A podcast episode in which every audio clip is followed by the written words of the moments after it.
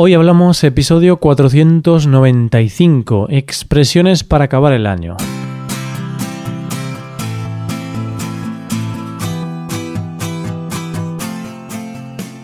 Bienvenido a Hoy Hablamos, el podcast para aprender español cada día. Ya lo sabes, publicamos nuestro podcast de lunes a viernes. Puedes escucharlo en iTunes, en Android o en nuestra página web y si quieres ver la transcripción, la hoja de trabajo de cada episodio y disfrutar de muchas otras ventajas, puedes visitar nuestra web hoyhablamos.com. Ahí podrás beneficiarte de cosas como un buscador avanzado de episodios, un lugar en el que votar los temas que te gustaría que se hicieran en el futuro, soporte premium y otras muchas ventajas. Además, si quieres hablar, pasar un rato de diversión y aprender cosas nuevas del español y de España, te damos la oportunidad de tener clases con nosotros. Vas a poder comprobar que aprender español desde la comodidad de tu casa es posible. Para hoy te hemos preparado algunas expresiones típicas de estas fechas.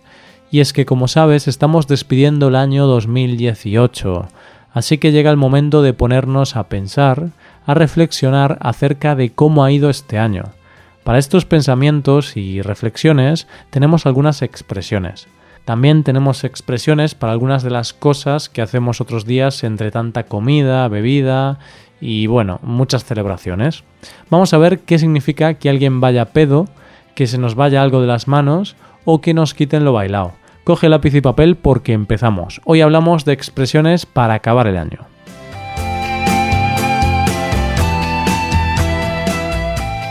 Antes de comenzar, querido oyente, te quiero pedir una cosa.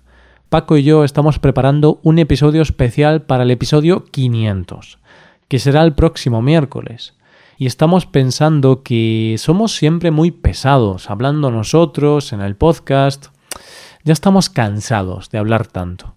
Así que pensamos que ya que tenemos tantos oyentes de tantas partes del mundo, ¿por qué no sales tú, querido oyente, en este podcast? Pues eso, queremos audios de los oyentes. Puedes mandarnos un audio, idealmente de menos de un minuto, hablando en español sobre tu aprendizaje del idioma, sobre cuándo o cómo escuchas el podcast y, mm, sinceramente, puedes decir lo que quieras. Puedes mandarnos saludos o insultarnos de forma graciosa. Eso sí, el episodio especial lo vamos a grabar dentro de tres días. Entonces, si quieres salir, tienes que enviar ese audio ya, ahora mismo. Pausa este episodio y ponte a grabar un audio para nosotros. Vale, Roy, quiero enviaros un audio alabando vuestra gran belleza. ¿Qué tengo que hacer? Bien, pues hay varias herramientas. Una bastante popular es Vocaró. Os dejo el enlace en la página de este episodio. También puedes usar SpeakPipe que es otra web parecida. Y por supuesto, también puedes usar cualquier otro mecanismo de grabación que te permita grabar un audio en MP3. Por ejemplo, casi todos los móviles tienen una grabadora, que después genera un audio en MP3, que es el que tienes que enviarnos. Después de grabar el audio tienes que enviárnoslo. Puedes enviarlo a nuestro email hola arroba o puedes ponerte en contacto a través de la web y después ya lo enviarías. Así que venga a enviar audios, pero sed rápidos para poder entrar en episodio especial 500, que en tres días lo grabamos. Bien, dicho esto, comencemos con las expresiones. Empezamos con una expresión que no es muy elegante. De hecho, no es nada elegante. No obstante, es una frase que entre tanto champán, vino, vodka y otras bebidas alcohólicas que se beben estos días en las cenas familiares, es muy posible que se repita con frecuencia hablamos de ir pedo. Antes de conocer su significado, vamos a hablar de esta palabra, de la palabra pedo. ¿Qué es un pedo? Vale, pues si hablamos de pedos, hablamos de ventosidades, es decir, de gases.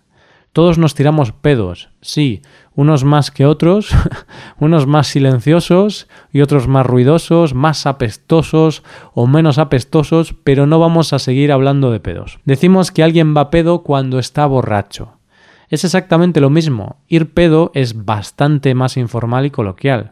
Entonces, estos últimos días del año y entre tantas celebraciones, estamos seguros de que más de un miembro de la familia está bebiendo más de lo debido, Quizá en tu familia también tienes al tío o al cuñado que se bebe tres o cuatro copas de vino y va pedo durante toda la comida y se intenta hacer el gracioso. Eso sí, por mucho que hablemos del alcohol, no hace falta aclarar que no es necesario beber alcohol para divertirse y pasarlo bien en familia. Es más, es mejor si no se bebe. De lo contrario, al día siguiente mm, vas a tener una resaca importante, una resaca que te va a molestar durante unas cuantas horas. Es el precio que tenemos que pagar cuando bebemos más de la cuenta. En realidad hay más consecuencias, no solo la resaca, ya que todos sabemos la gran cantidad de calorías que nos aporta el alcohol y lo difícil que son de eliminar en el gimnasio posteriormente. Así que nada, en caso de beber durante estas fiestas tenemos que hacerlo con moderación. Se puede ir pedo, pero no muy pedo, que luego llegan las lamentaciones. las lamentaciones que suelen llegar cuando nos pasamos, cuando no nos controlamos con el alcohol y la situación se nos va de las manos. Y esta es precisamente la segunda expresión de hoy, irse de las manos. Hablamos de que algo se le va de las manos a una persona cuando pierde el control o cuando termina haciendo algo que no estaba planeado. Viendo el ejemplo anterior, si vas a la cena de Nochebuena con tu familia y tienes pensado beber una copa de vino y finalmente acabas bebiéndote una botella tú solo, sí, se puede decir que la situación se te ha ido de las manos, que has perdido el control. Veamos otro ejemplo. Imagínate ahora que vas a un centro comercial porque quieres comprarte una nueva televisión. Estás pensando en una televisión que cuesta unos mil euros, pero finalmente la emoción y la situación te superan y acabas comprando una tele que triplica su valor, una tele de 3.000 euros. Evidentemente se puede decir que la compra se te ha ido de las manos, que has perdido el control y hasta la cabeza. Hablando de perder el control, no sé si a ti te pasa algo parecido, pero a mí me sucede que el asunto de las series se me va de las manos. Empiezo a ver un episodio, otro y después otro, y finalmente se me va de las manos y me acabo acostando muy tarde. Menuda adicción. Bueno, bueno, igualmente que me quiten lo bailado, si es que es posible. Este ejemplo me lleva a la siguiente expresión de la que te quiero hablar hoy, que me quiten lo bailado. Es decir, muchas noches he dormido tan solo unas pocas horas porque me he ido a dormir muy tarde debido a las series. Pero, a pesar de haber dormido pocas horas, puedo decir que ese sacrificio ha valido la pena. Con esta expresión, diciendo que me quiten lo bailado, se habla de los buenos momentos vividos, esos momentos que nada ni nadie puede hacernos olvidar.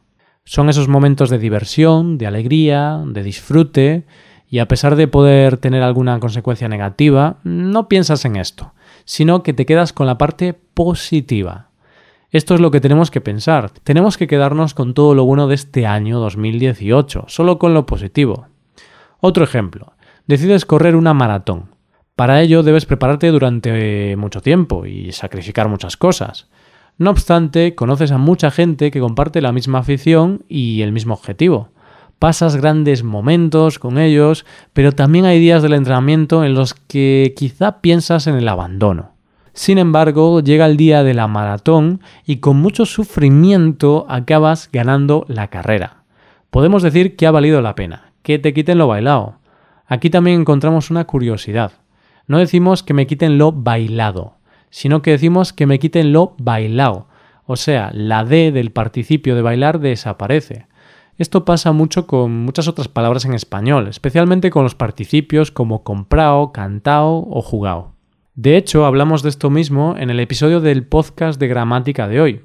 Tras esta curiosidad pasamos a hablar de la cuarta expresión del día. Hablamos de a lo hecho pecho. En realidad, más que un modismo, es un refrán. En el sabio refranero español encontramos esta frase un refrán que nos viene a decir que cuando cometemos un error no sirve de nada lamentarse, sino que la única respuesta es reaccionar, afrontar la realidad. A lo hecho, pecho. ¿Por qué lo de pecho? ¿Qué tiene que ver el pecho aquí?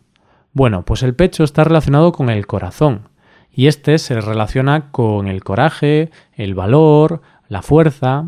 De esta forma, ante los hechos hay que reaccionar con coraje, con valor. Sí, a lo hecho, pecho. Y si a lo largo del año 2018 nos hemos equivocado, hemos cometido errores, hemos hecho cosas que no queríamos, solo podemos afrontarlos, aprender y no repetir esas mismas equivocaciones. ¿Qué piensas? Al fin y al cabo, errar es humano, no somos perfectos. Qué gran frase y qué gran filosofía de vida. Estos pensamientos y esta filosofía de vida son los que nos hacen pensar aún más en que el año 2019 lo vamos a empezar con buen pie. Lo vamos a empezar de la mejor forma posible. Hay que ser optimistas. No sé cómo te ha ido este año, si te ha ido bien o te ha ido mal, pero lo que tenemos claro es que tenemos que empezar el año que viene con buen pie. Hablamos de nuestra última expresión del día, empezar con buen pie. ¿Qué va a pasar si empezamos el año con buen pie? Pues que el inicio va a ser positivo, que vamos a empezar de la mejor forma posible, siempre y cuando no lo empecemos con el pie izquierdo, porque se dice que trae mala suerte. Así que quizá encuentres el amor, si aún no lo tienes y si lo estás buscando. Quizá consigas un mejor trabajo. Quizá te toque la lotería. ¿Quién sabe? Año nuevo, vida nueva. Esperemos que el cambio de año nos traiga mejores expectativas. Bueno, pues con estas expresiones para acabar el año y con estos buenos deseos nos vamos a ir despidiendo. Pero bueno, que nos quiten lo bailado. Son muchas cosas las que han sucedido este año, pero como decíamos antes, solo nos vamos a quedar con la parte positiva. Y nada, antes de despedirme, déjame que te recomiende un par de cosas.